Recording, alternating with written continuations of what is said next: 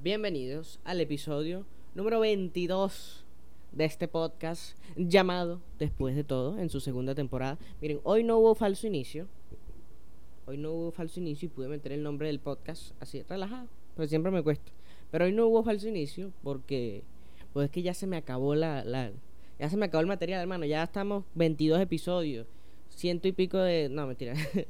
ciento y pico de episodios. No, no llevo ciento y pico de episodios. Voy a llegar a los 50. Y bueno, no mentira. Llevo... Voy a llegar casi a los 50 episodios hechos del podcast. Que se han hecho más y no han salido, obviamente. Pero a los publicados voy a llegar casi a los 50. Me faltan dos episodios.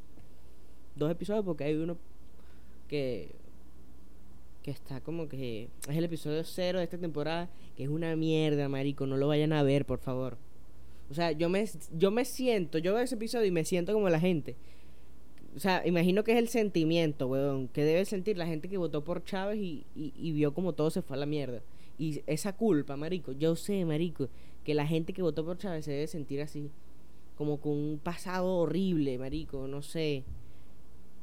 No, marico, es horrible ese episodio, weón. Yo no sé cómo no lo he quitado. No lo he quitado porque yo asumo mi peo, pues. Y sé que ese episodio debe permanecer ahí hasta el final de los tiempos para que la gente vaya y se burle. Pero si ustedes quieren ser buenos conmigo, no lo hagan, no lo vean nunca, marico. Es más, ese episodio. No, no, nunca lo voy a quitar, nunca lo voy a quitar. Se va a quedar ahí para yo volver a verlo en unos años y decir, ¿qué mierda estaba haciendo aquí, weón? O sea, ayuden a ese pobre muchacho, métanle algo de presupuesto, no sé. Pónganle vida, enséñenlo a iluminar la vaina. Eh, no, marico, aprovecha más el potencial de las cosas que tienes a tu alrededor. Ustedes no lo saben, pero las luces que yo tengo acá, una aquí y otra acá, son hechas en casa, homemade. Like, el mejor porno que se, que, que se puede encontrar, el hecho en casa. No me digan que no, ustedes son unos cochinos, igual que yo ustedes saben de lo que hablo. Vamos a dejar el porno y el homemade y todas las producciones de mierda que yo hice en el pasado para hablar de qué, de qué ha sido esta semana. Bueno, bueno, sin antes comentar que estamos viendo al fondo Movidas Minúsculas, es un podcast de unos españoles. Eh, marico, que ahorita no me acuerdo sus nombres, pero está bastante chévere, yo lo veo de vez en cuando. Es como, es como el podcast ese que tú utilizas para para, bueno, todos los podcasts los utilizo para fregar, todo. Pero, coño, cuando ya se te acaba todo, ¿verdad? Se te acaban todos los podcasts, ya viste el increíble podcast el super increíble podcast de Nanutria, Escuela de Nada, ya viste Día Toque, ya viste Después de Todo, ya viste El Mundo del País, ya viste mm, eh, La Vida Moderna, ya viste mm, Nadie Sabe Nada, ya viste eh, ¿Qué otro podcast? Marico, yo veo muchos podcasts, la verdad. Yo veo muchos podcasts. No los tengo todos anotados. Ya viste Charla Tóxica. ya viste. Mm,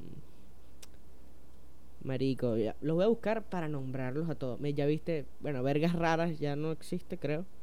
No, Angelo Colina y el otro bro no han subido más.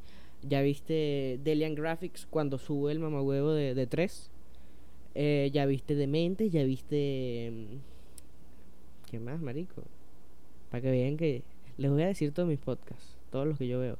Ya viste... Mm, el Drojorama, que a veces son los domingos. Ya viste Nos Reiremos de Esto. Ya viste Somos Amigues Podcast. Ya viste... Mm, marico, puedo estar aquí toda la puta tarde, ¿sabes? Ya viste Comediantes ya viste el chivo pelado, ya viste, marico, puedo estar aquí. Ah, coño, el, el podcast de Sebas y Daniel, el podcast. Eh, ah, huevo, yo estoy perdiendo mi tiempo aquí viendo tantos podcasts, marico. Una vaina de Josué. Marico, puedo estar aquí. Ah, coño, el podcast de, del profesor Briseño, el podcast de Ricardo del Búfalo. Marico. Y ya casi nos vamos cuando existía y ya no voy a seguir porque creo que siento que puedo seguir y seguir nombrando podcasts y esto se volvió ya en un spam. Esto ya es spam. Que no es spam porque no te ve nadie y no vas a dar visitas para, para esos podcasts. Pero bueno, yo contento. Estoy aquí perdiendo mi vida viendo muchos podcasts. Ya me di cuenta que tengo demasiado tiempo libre. O sea, teniendo en cuenta que cada episodio dura al menos 30, 40 minutos. estoy perdiendo mi vida viendo podcasts. Escuchándolos, haciendo lo que sea. O no, puede, puede ser, puede que no, porque uno hace podcast, hace podcast, ahora ve, consume podcast mientras está haciendo otra vaina. Es mi caso. Lo que sea que esté haciendo, me pongo un podcast para no sentirme solo, ¿verdad? ¿Viste esa reflexión tan triste que, a la que he llegado? Antes la vieja se ponía en la radio, en la televisión. Yo me pongo un podcast. Ok. Cinco minutos mencionando podcast. Vamos a las noticias de la semana. Bueno, no, no, quería. Bueno, sí, noticias de la semana. Ya atrás, atrás queda mi, mi, mi resumen de lo que hice en la semana. Que se vaya la mierda. Pues es que no es nada interesante. Lo más interesante es que fue a Caracas a ver el partido de la Vinotinto. Y marico, me, Caracas es una ciudad que me da miedo, marico. Todo el mundo anda como con un cohete metido por el culo, marico. O sea, yo estoy aquí tan fresco en Valencia. En mi peo, así todo, todo el mundo en Valencia va tranquilo, va relajado. En Caracas, marico, tú te descuidas un momento y pa. Marico, en Valencia yo puedo sacar el teléfono en la calle y no me da miedo. O sea, yo voy por la voy para la bodega tengo el teléfono en la mano, voy enviando un WhatsApp, una nota de voz, voy hablando por teléfono. Puedo hacerlo. Siento la seguridad, pero en Caracas, marico, yo no quería ni respirar. O sea, veía para los lados, la gente pasaba corriendo, caminando, un maldito policía en montado en la acera con la moto. Un asco, marico. No podría vivir en, en Caracas. La verdad, yo soy una gente muy tranquila. Que que vivir ahí me volvería más loco de lo que ya estoy. Pues. Que podría hacerlo y podría acostumbrarme, sí. Lo que no podría acostumbrarme es a sus malditos distribuidores. Porque es que tienen unos distribuidores que no, no son normales, marico. No están hechos para la gente común. Un distribuidor es para que tú puedas retornar y puedas tomar otra vía. Pero no, allá son... Te pelaste el distribuidor y paraste en Puerto La Cruz. Así de sencillo pero si estabas en qué, en Caurimare, ¿no? Verico, estás en Puerto la Cruz ahora. Así es simple, ¿no? Pero es que yo me quería regresar a Valencia porque perdí el distribuidor. Estás en Puerto La Cruz, hermano. Agarra carretera nacional y te regresas. Y procura no pelar el distribuidor allá en Caracas otra vez porque entonces va a parar para, para Maracaibo, una vaina así. Así de rudo es esa mierda. claro, después dicen que uno no, el pueblerino que no sabe usar un distribuidor. Así no se hacen. Están mal hechos. Vamos con las noticias, marico, porque al final dije que no iba a nombrar nada de mi semana y vaina y terminé hablando del partido del Gavinotito. Huevo, vale. ¿Qué mamá huevo? ¿Qué tenemos para hablar el día de hoy? Tenemos unos temas, marico, bien de pingas. Bien, bien de pingas. Vamos a hablar de Chatén y su problema con Patreon. De la gente que fue... Creo polémica esta semana. Papachá. Además de eso, vamos a hablar de la censura en China de los estudios de BBVA Research, que hicieron un estudio económico del impacto de la inmigración venezolana en el Perú. Y si da chance, vamos a hablar de otras cosas que tengo aquí anotadas. Pero esos son temas que están chéveres. Me provoca hablar de ellos. Y.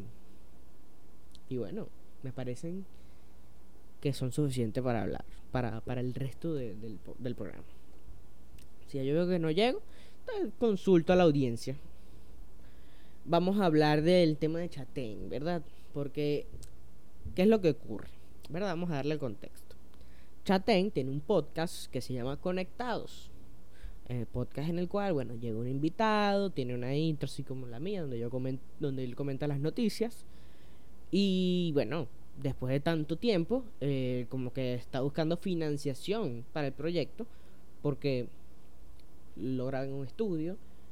Eh, y bueno, me imagino que no tiene tantas visitas como puede tenerlo, no sé, nos reiremos de esto o, o qué sé yo, marico, no tiene tantas visitas, tiene alrededor de 5.000 a 3.000 visitas por programa. Y eso es, obviamente, cuando tú vayas a pedir ayuda a, a tus patrons, no esperes que te van a llegar mil patrons. No. ¿Verdad? Y eso fue lo que pasó. Chatén pidió ayuda a, a, Patreon para que lo ayudaran a financiar su programa, a producirlo, porque coño, cuesta plata pagarle al editor, pagarle al, eh, a, la gente, al estudio, pagar el alquiler de la vaina, pues porque todo eso cuesta plata. Y yo estoy seguro que no lo está haciendo de gratis. Eh, y, bueno, al recurrir a su Patreon, al decir, coño, al anunciar que ahora tiene una cuenta de Patreon en la cual lo pueden ayudar, eh, pagando tanto y tal, para que él siga produciendo su podcast, entonces no recibió la, la, la cantidad de gente que le esperaba y se arrechó. Bueno, más bien no se arrechó, según él, porque subió un video en YouTube, dice que está profundamente triste y decepcionado de que eh, cuando pidió la ayuda y él tanto tiempo que se entregó a, la causa venezolana, a luchar por la libertad, a alzar la voz y todo eso, eh, mm, nadie, o sea, después de que él hizo todo eso, nadie lo haya ayudado de vuelta, pues nadie le haya regresado al favor. Y ahí está errado, marico, porque aunque él haya hecho todo eso y tal y vaina y después cuando pidió ayuda nadie lo oyó, marico, eso suena tan tan cuando Maduro regaló los taxis, ¿se acuerdan? Que yo pedí tu voto, te, ajá, te ayudé, pero tú no me ayudaste. Tal cual, marico. O sea, yo sentí, ojo, salvando las diferencias de Chatén y Maduro, coño, porque es que a mí me cuesta criticar a Chatén. Yo solamente puse un tweet de que por favor córtenle el internet. Porque es que, marico, había tanta gente hateándolo, huevón. De coño. Y no sé, me sentí súper mal. Porque, marico, Chatén. Chatén es mi puta referencia eh, en, en la comedia, en todo, marico. Yo me enamoré de la comedia por. por. por. Bueno, sí, por, por, por, por, por el programa este que ellos tenían en Televen, marico. Chatén TV. Marico, o sea, eso. Yo empecé a ver Chat en TV y sentí como que, ay, mira, hay gente que vive de, hacer chistes, hay gente que le gusta la comedia, hay gente que ve en televisión esto. Esto es increíble lo que se está haciendo en la televisión venezolana que valía mierda. Eh, y, marico, no, no me sale criticarlo, pues no me sale echarle mierda. Y la gente se volcó a echarle mierda porque dicen, lo compararan con el chavismo. Lo que siempre dice, Marico, porque es que a la mínima la gente termina sacando una conexión con el chavismo y que por eso estamos como estamos. Por Dios, huevón. O sea, no es que, ay, mira, yo moví este mouse acá y por eso es que estamos como estamos, porque tú no respetas la, la, la, el orden de, de, las vainas en un escritorio, ¿verdad? Porque Chávez hacía lo mismo, llegaba y movía el mouse para donde le da la gana, el coño de tu madre, ¿vale? Marico, la gente se pasa, come mucha mierda. Y yo creo que, ajá, había que, que dejarlo pasar, no, pero bueno, sí, dejarlo pasar, marico. Porque, ¿cómo criticas tú a Chatén, vale? Coño es su madre. No estoy, no estoy, no estoy a favor de esto, la verdad. O sea, está bien. El público decide lo que quiere ver, el público decide si aporta o no para producir ese programa. Y, bueno, no te quejes tú tampoco. Porque, ¿qué ganas quejándote? Lástima de que la gente, porque la gente decía que, que ay, ahora Chatén está, está pelando bola, que se haga un Uber. Que se haga Uber, que no joda. Chatén no está pelando bola para nada, marico. Lo que pasa es que a lo mejor está perdiendo plata porque quiere o siente él que está perdiendo plata porque porque está dando real para grabar su podcast en un estudio donde se vea todo bonito, donde le editen las vainas, donde tenga su productor, sus camarógrafos, sus sonidistas, su iluminación y toda su vaina, pero pero y no le está no le está viendo el, el queso a la tostada, que eso es mentira, porque un podcast es súper importante para un comediante, marico. Porque es una plataforma para que tu público esté ahí, consuma lo que tú quieres y le des ganas de, de ver más y así vaya a tus shows. Estoy seguro que bastante de las personas que van a los shows de Chatén van porque lo anuncian en su, en su podcast o porque ven el podcast y mira, coño, el humor de Chatén está divertido, o sea, vamos a verlo. Y después la gente que le criticaba el humor, y que esto no da risa, ya no da risa, el sarcasmo te consumió, eh, ¿cómo se llama? El cinismo, la vaina. Marico, ¿qué les pasa? Y que después de que tuvo un hijo nunca fue el mismo porque se dedicaba a hablar puro del hijo yo consumía el podcast de Chatén a diario. Lo veía siempre. Era de mi podcast recurrente. Veía o el intro, veía un pelo del invitado. Si el invitado me la ya lo quitaba. Si el invitado me parecía súper interesante, bueno, me veía el podcast el invitado. El último que me vi fue el de el de Enrique Lazo, que me lo vi completo, porque coño, yo tengo cierta admiración por, por Enrique Lazo, marico, porque es, es, como que un icono para mí. Yo siempre he dicho que yo tengo un sueño y que tengo que cumplirlo como de lugar. Es llevarle un café a Enrique Lazo, como pasante, como lo que sea, mamá. Yo me encuentro a Enrique Lazo en una panadería y voy, le compro un café y se lo llevo. Y le digo, no, señor Enrique, esto es un sueño que yo tengo de llevarle un café, ¿verdad? No sé por qué, pero tengo que hacerlo. Así que usted tómese el café. Usted ve si lo bota. No me sabe a culo, pero ya yo cumplí mi sueño. Que llevarle un café a Enrique Lazo. Es, un ícono, mamá, huevo. Y, y no sé, marico. las redes sociales son demasiado volátiles y, de repente tú haces cualquier vaina y lo tergiversan y lo sacan de contexto y se vuelven locos, marico. Está, muy mal eso, la gente tiene que ser más comedida, no tiene por qué no tiene por qué caer en el anonimato de las redes sociales, mentira, no tiene por qué aprovecharse del anonimato de las redes sociales para hablar mierda y poder escupir toda su bilis ahí. Porque la gente es mala, mamá la gente es horrible. Y no, no, no, ¿qué tal? Son unos hijos de puta. No, no puede hacer nada porque pum, están ahí te la cobra taca taca te, mm, la cobra gay. la cobra gay. Por cierto, vayan a ver el, el, el, la entrevista que hizo Josué el día de la Marcha del Orgullo. Aquí en Valencia. Está interesante. Está chido. Hay una parte que se hizo medio viral ahí. Estuvo entretenida, me gustó. Así que, bueno, ya. terminado el tema de Chatén. Porque, como, como balance final, yo digo, por favor no sean tan mamagüeos en redes sociales, no sean tan volátiles, no sé, coño, analicen la vaina y ustedes sacan una opinión. No es que, ah, maldito, estás pelando bola, vete a trabajar porque no joda, quieres vivir de la golilla. No, no, no. Chatén no necesita tu maldita plata, ¿vale? No necesita tu plata. Chatén ya tiene plata que jode, debe tener plata que jode. No está pelando bola, pero, coño, mamagüevo. Y no, cuando no da risa, eso sí me dio no te voy a dar risa a ti. Pero a otra gente sí, pues. Y yo estoy 100% seguro que esa gente que critica nunca va a pagar una entrada. Mamá huevo, no paga una entrada para un coño de la madre. O sea, si tú no pagas entrada, mamá huevo, cállate la boca. Cállate la boca, no puedes criticar a nadie. O sea, joda. Vamos a ver, huevo.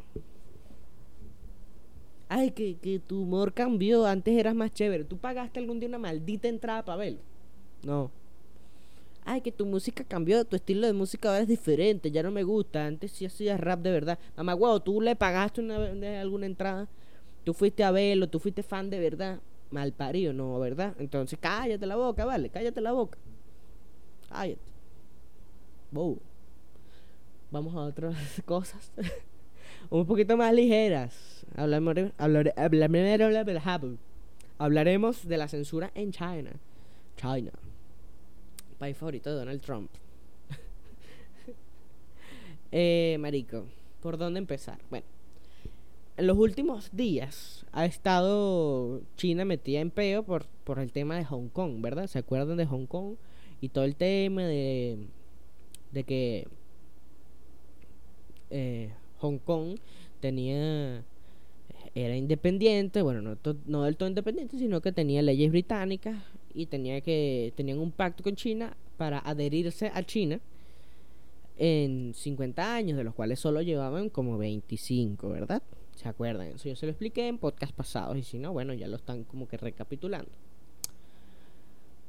Al no a China se le pasó por el forro eh, el acuerdo de los 50 años y dijo, mira, me sabe culo, yo no voy a esperar tanto y te voy a agarrar y ahora es parte de China, porque sí, porque yo lo digo. Ok, la gente de Hong Kong salió a las calles y se arrechó. Eso fue lo que pasó recientemente en China. Ahora China, como buen régimen comunista, socialista, mamahuevista que es, ¿verdad? Eh, tiene entre sus cosas favoritas eh, censurar vainas, censurar vainas, porque pueden, porque son porque son comunistas. A los comunistas les encanta censurar y después hablar de libertad de expresión, ¿verdad? El tema es que como China tiene mucha plata, puede, puede censurar sin ser cuestionado por nadie. A diferencia de Venezuela, Venezuela no tiene plata. Y bueno, los progresistas del mundo pueden criticar a Venezuela por no tener libertad de expresión. Porque es la misma vaina Venezuela que China, solo que ya tienen plata. Y, y, bueno, no hay nadie que los cuestione porque tienen un mercado amplio donde pueden vender sus vainas. Y eh, a eso viene todo esto. China se aprovecha de censurar cosas que a ellos no les gusten. Bueno, el gobierno chino se aprovecha de censurar vainas que a ellos no les gusten porque tienen un mercado demasiado importante que las empresas y marcas no quieren perder. Es el ejemplo de la NBA. Vamos primero con esto. Porque eh, se han, ha pasado mucho estos últimos días. El ejemplo de la NBA es que el, el director deportivo de los, de los Raptors, creo que fue, colocó un tweet donde eh, apoyaba las manifestaciones, a los manifestantes en Hong Kong que se eh, que estaban en contra de, de, de, ser una, una de, ser China, pues, básicamente. Entonces, ¿qué pasó? China agarró y amenazó con banear a la NBA para que no puedan transmitir más sus juegos, para que no, nada, pues, para que se jodan. Los amenazó con banearlos de China. Y obviamente la NBA no quiere perder ese mercado de 250 millones de personas. Bueno, más de. Bueno, el, el, la NBA es consumida por 250 millones de personas en China. O sea, y la NBA no quiere perder ese mercado porque, coño, no, no le conviene. Pues son 250 millones de personas, de clientes que tienes allá. ¿Qué hizo la NBA? Tuvo que disculparse por un puto tweet que puso un gerente deportivo de un, de un equipo. Y se aprovechan siempre para hacer las perritas de, O sea, tiene a todo el gremio económico de perritas. China los tiene a todos en la palma de la mano. Otro ejemplo es Apple. iPhone tuvo que retirar la bandera entre los emojis de, de, de, del teclado de iPhone porque estaba la bandera de Taiwán y saben que Taiwán también está luchando, también se está rebelando en contra de China porque no quieren ser China. Coño, es que nadie quiere ser China y vivir en un maldito comunismo, ¿vale? Entiéndanlo. Taiwán lucha por ser independiente, al igual que Hong Kong, y bueno, le quitaron la bandera de Taiwán. Y con Hong Kong hicieron, quitaron una app de la Play Store, de la App Store, perdón, que usaban los manifestantes de Hong Kong para avisar, mira, aquí hay policía activos por esta zona, porque tal policía por esta zona, no vayan a manifestarse por allá, o si se manifiestan tengan cuidado. Con les decían que era porque se ponían de acuerdo para matar policías en la app, que mira que hay un policía solo, vayan a matarlo, cosa que es mentira, lo utilizaban era para, para que no los reprimieran, pues, así como porque son un régimen represor y, y, y en sí entre otras vainas. ¿Qué hizo South Park? Que ahí es donde vamos a comentar lo realmente interesante. Hizo un episodio porque, aunque ya China estaba baneada, ya South Park estaba baneado en China, por el tema ese que compararon a Xi Jinping con. con Winnie Pooh, cosa que le Winnie Pooh está baneado en China, para que sepan, para que más o menos entiendan, mamá huevo, el nivel de todo esto. Winnie Pooh está baneado en China. ¿Por qué? Porque el presidente le hacen jodas de que se parece a Winnie Pooh.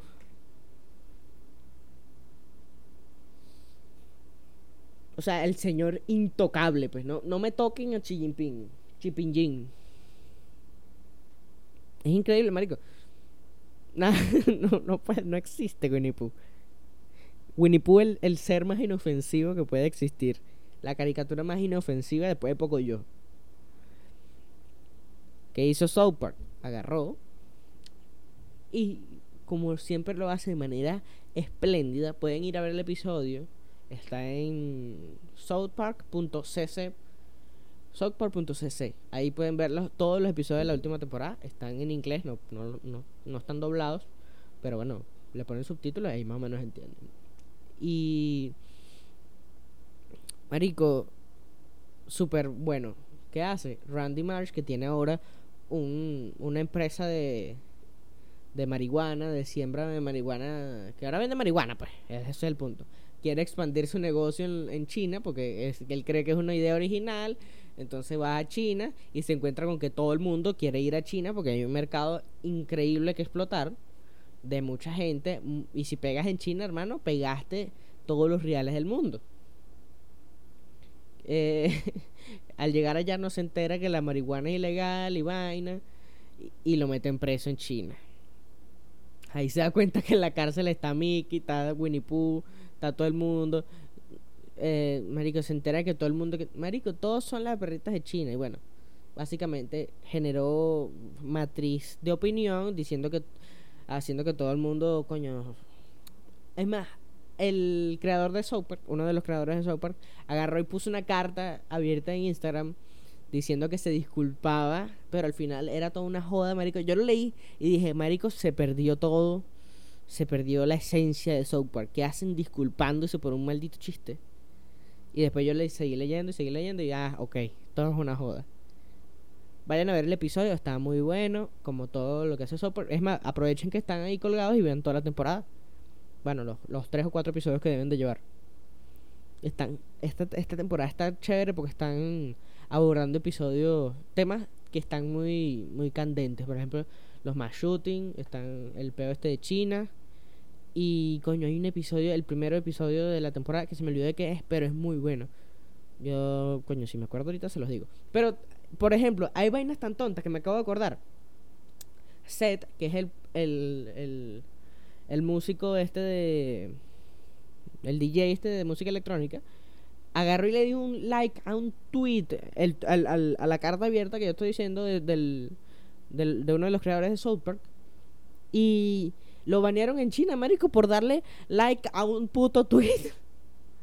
Para que vean a los niveles que llega esta gente de mierda, estos chinos coño madre, estos comunistas malditos, al querer censurar todo. Entonces, tú me dirás. Ay, erupté. Pa' adentro.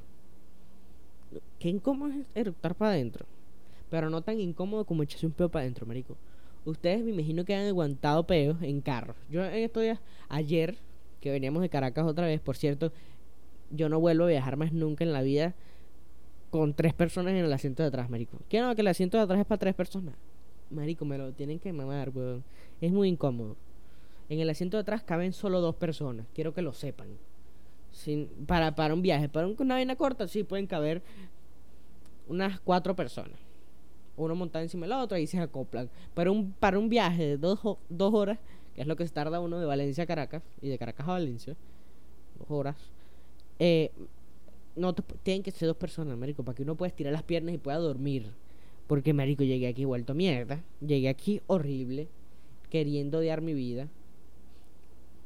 Cuando llegamos a Valencia querían ir a comer y yo dije, me estoy cagando, déjenme en la casa. Porque si digo que quería dormir, me hubiesen obligado, mira, vamos a comer, marico. Necesito descansar porque las piernas no las siento. Estoy muriendo lentamente aquí. Necesito estirar mis piernas y acostarme en mi cama y poder descansar. Y eso fue lo que pasó. Me dejaron en mi casa con la excusa de que iba a cagar y me dormí.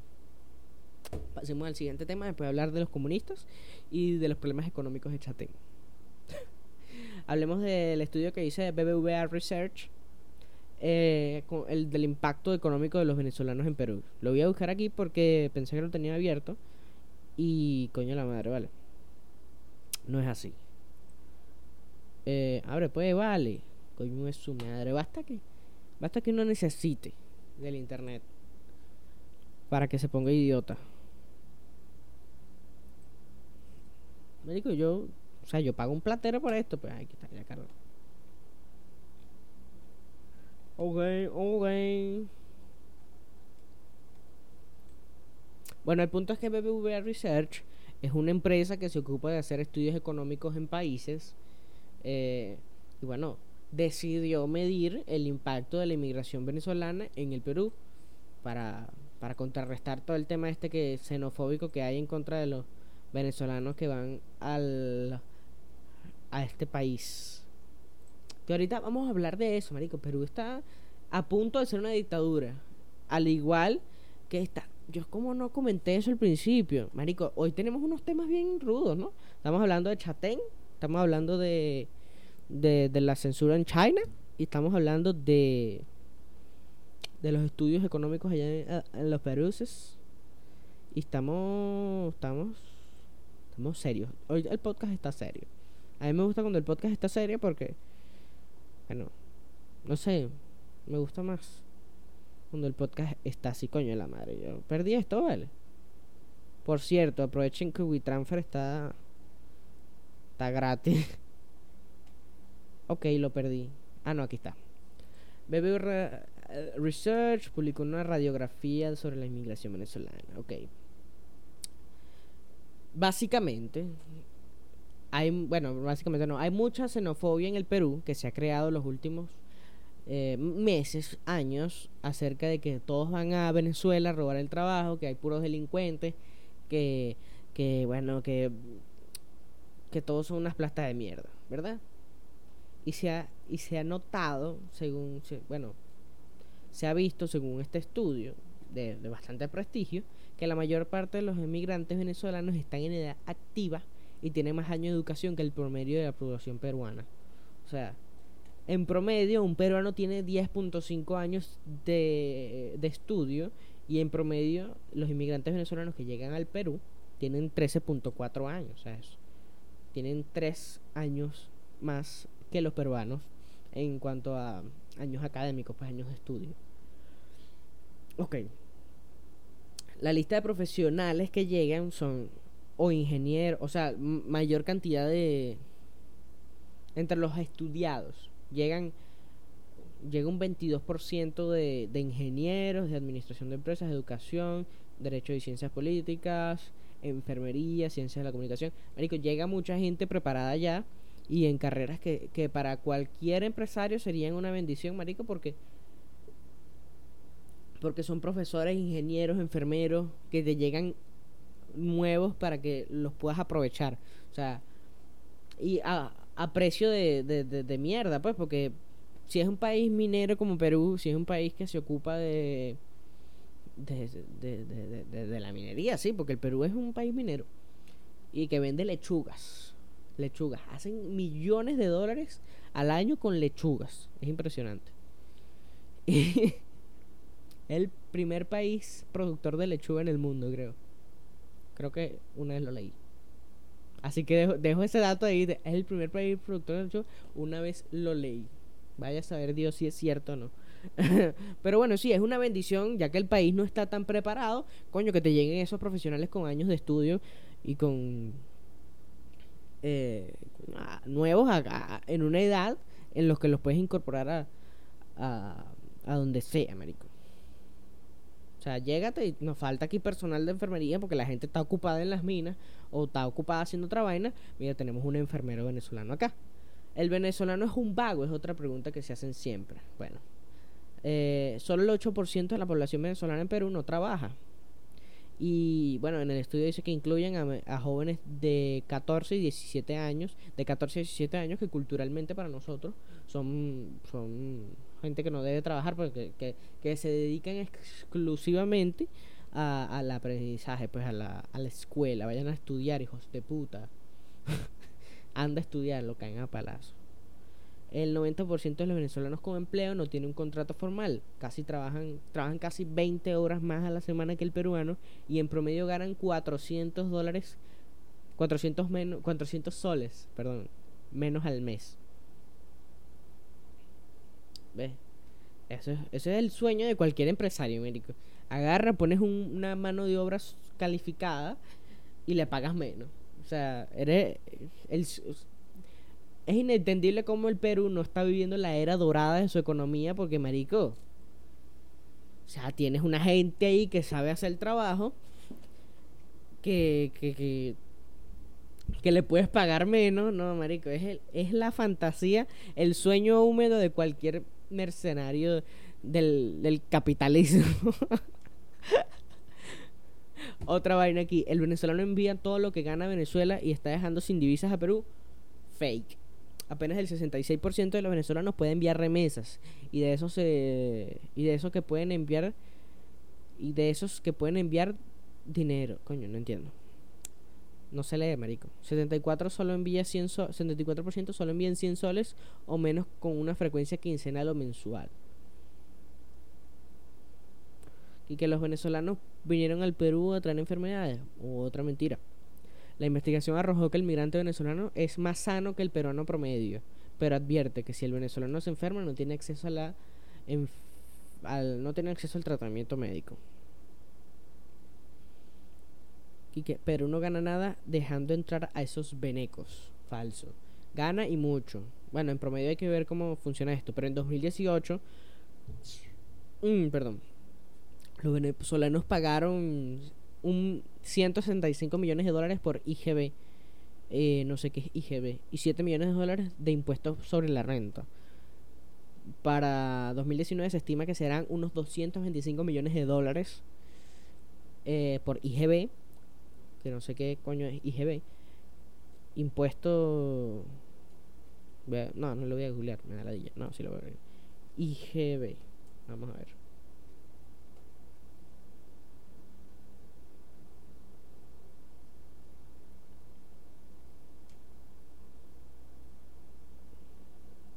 Ah, impuesto general a las ventas. Ah, ok. Es como el IVA. Está bien. 250, 225 millones por IGB y 10 millones de dólares por impuesto sobre la renta. Está bien. Es un dineral, Mike. Otra vaina. Los venezolanos son una carga para los sistemas de educación y salud del Estado peruano. La verdad es que el Estado no garantiza la salud del peruano, menos la del venezolano. O sea, el Estado realmente tiene... El Estado peruano tiene realmente una salud pública que no cuida al peruano, podemos entender aquí, y que menos va a cuidar la del venezolano. La investigación es un balance fiscal muy positivo en cuanto a lo que gasta y lo que recibe el Estado. O sea, si tenemos en cuenta que gastan entre 10 millones de, dólares en impuestos sobre la renta, no creo que gasten. Mira, ve, aquí me dice: ingreso, un gasto del. Coño, aquí me sale.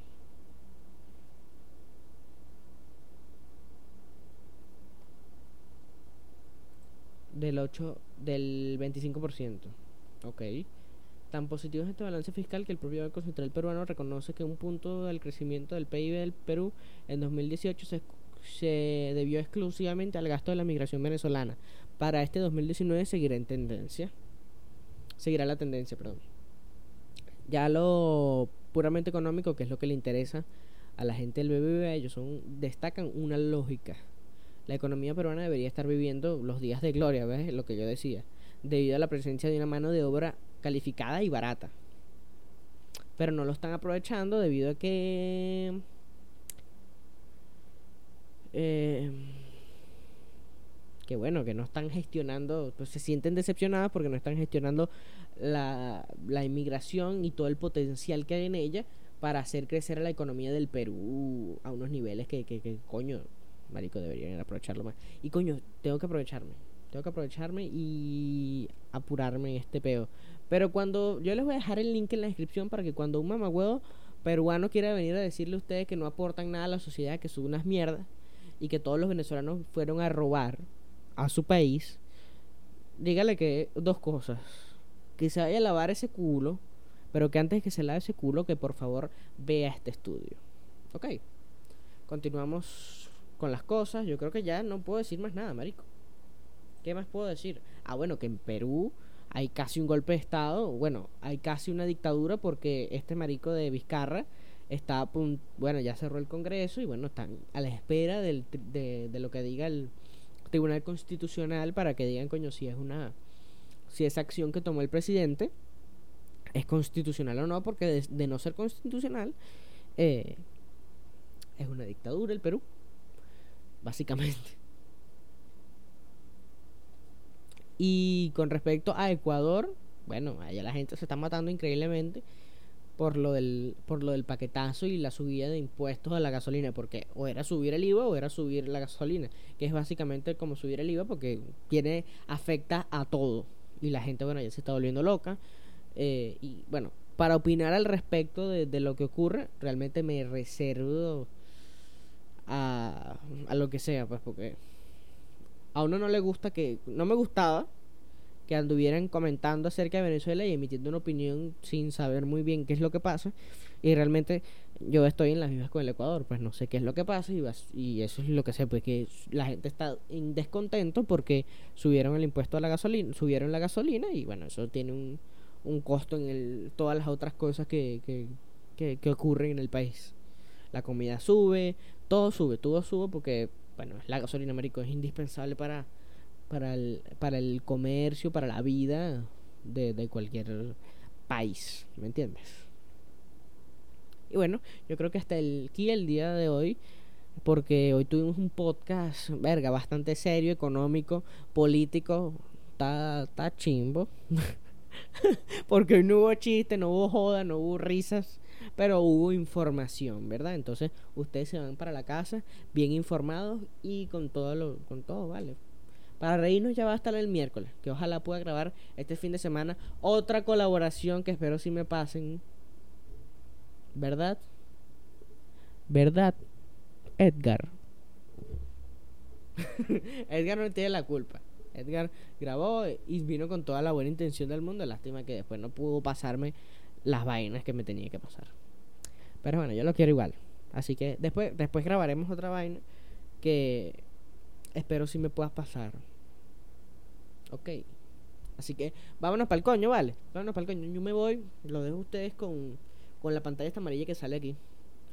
Eh, recuerden que pueden escuchar el podcast en Spotify, en Google Podcast. Ah, Spotify. No lo escuchen en Google Podcast para nada.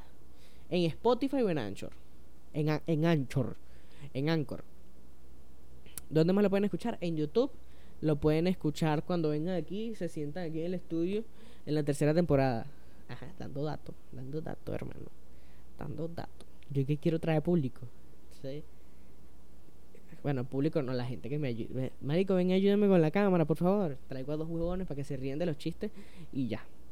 Y si no se ríen, no los dejo salir del cuarto y los meto en el baño, los encierro ahí, los lleno de baigón para que se mueran ahí y se desmayen como mínimo.